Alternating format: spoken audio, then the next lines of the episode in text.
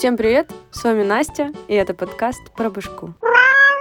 Ну что, не ожидали? Если честно, я тоже. За всем этим потоком новостей, малоутешительных, я воскресла из пепла и решила прийти на помощь и немножко отвлечь нас всех от войны своим приятным голосочком. Также, возможно, на фоне вы будете слышать пение птиц. Это для вас. Крики детей, но это уже кому как нравится. Не знаю, чем вы себя отвлекаете от войны, но лично я очень много читаю, и скажу я вам, я этому даже очень рада. Очень много это, конечно же, по моим параметрам. На сегодня у меня уже за плечами 7 книг с начала года. Это примерно на 7 книг больше, чем за последние 20 лет.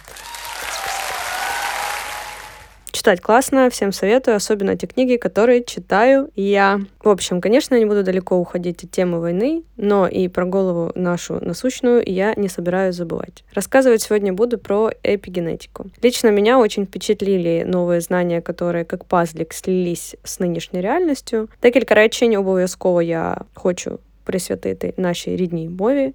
Ну просто тому, що мова рідна, солов'їна, усім паляниця, та я вмію розмовляти українською мовою.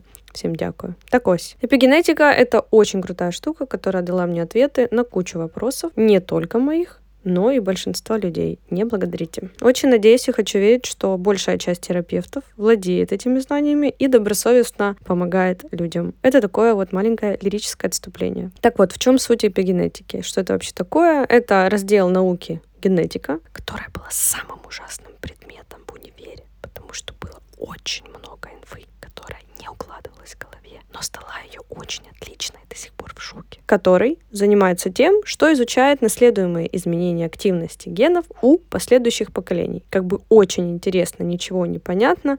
Зачем я вам это все говорю? А я вам скажу. Потому что, несмотря на то, что это подраздел генетики, он напрямую связан с психологией человека. Эпигенетика показала и доказала, что все наши эмоции, которые мы испытываем в жизни и которые чаще всего подавляем, на изи наследуются нашими, точнее вашими, детьми и детьми детей. Как тебе такое, Илон Маск? Для нас с вами основной интерес заключается в том, что существует так называемая клеточная память, в которой записывается не только то, что мы ели вчера, но и то, что ела ваша мама во время беременности, какие у нее были мысли, что думал ваш папа и папа папы, есть ли у вас вредные привычки, любили ли вас или вашу бабушку в детстве, что на выходе дает нам понимание, будет ли у вас предрасположенность к депрессиям, например, или параноидальным расстройствам, или, например, нелюбовь к болгарскому перцу, и это я не про Киркорова сейчас. Так вот, как это вообще работает и зачем я это рассказываю, почему это связано с войной. Суть такая, если очень просто. Все, что мы сейчас переживаем, передастся в клеточной памяти еще двум ближайшим поколениям. Не только с нами это работает, понятное дело, а вообще со всеми, кто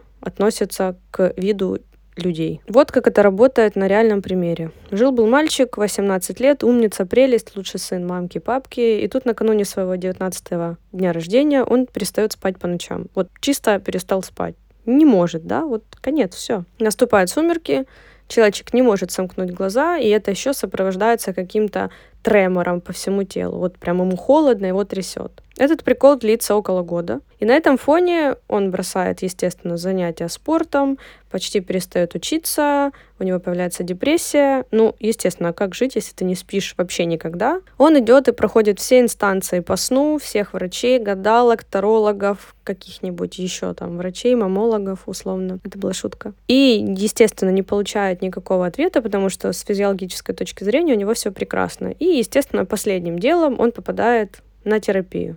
И путем несложных манипуляций терапевт выясняет, что этот прикол вообще не мальчика, а это родовая непережитая травма семьи его мамы. Чтобы не было так запутано, рассказываю цепочку. У мамы нашего героя был родной брат, то есть его родной дядя, который в возрасте 19 лет замерз по случайности на улице и умер. Ну, там что-то произошло, он шел, шел, шел, ему стало плохо, он упал, никого не было рядом, и он замерз и умер. Это была огромная травма для всей семьи, как и для самой мамы этого мальчика, так и для мамы мамы, и для всех бабушек, и для дедушек, и вообще для всех. После чего это трагическое событие, как принято во многих семьях, решили больше никогда не вспоминать, а просто забыть. Естественно, забыть такое не получится, и такие эмоции никуда не деваются. И тут в ход заходит эпигенетика, с которой мы все и начали. Значит, клетки мамы запомнили ее страх и спокойно себе перешли в клетки ее ребенка. Когда наступил тот самый возраст, этот страх решил активироваться в ее ребенке, потому что эмоции должны быть пережиты, а не захоронены заживо. Так мы устроены. И вот этот бедный мальчик переживал все эти страхи за свою семью, пока доблестный дядя-психотерапевт ему не помог. Я очень надеюсь, я понятно рассказала, но вообще вся суть моего рассказа сводится к войне в Украине и к тому, что тут ненависть и боль, которую сейчас испытывает весь народ, как минимум не удастся искоренить в ближайших три поколения. Это если мы говорим в ключе того, что народ захочет избавиться от этой ненависти, в чем я очень сомневаюсь. А вот если не хотеть это убирать, то я даже не знаю, как посчитать то количество лет, сколько это будет жить в нас всех.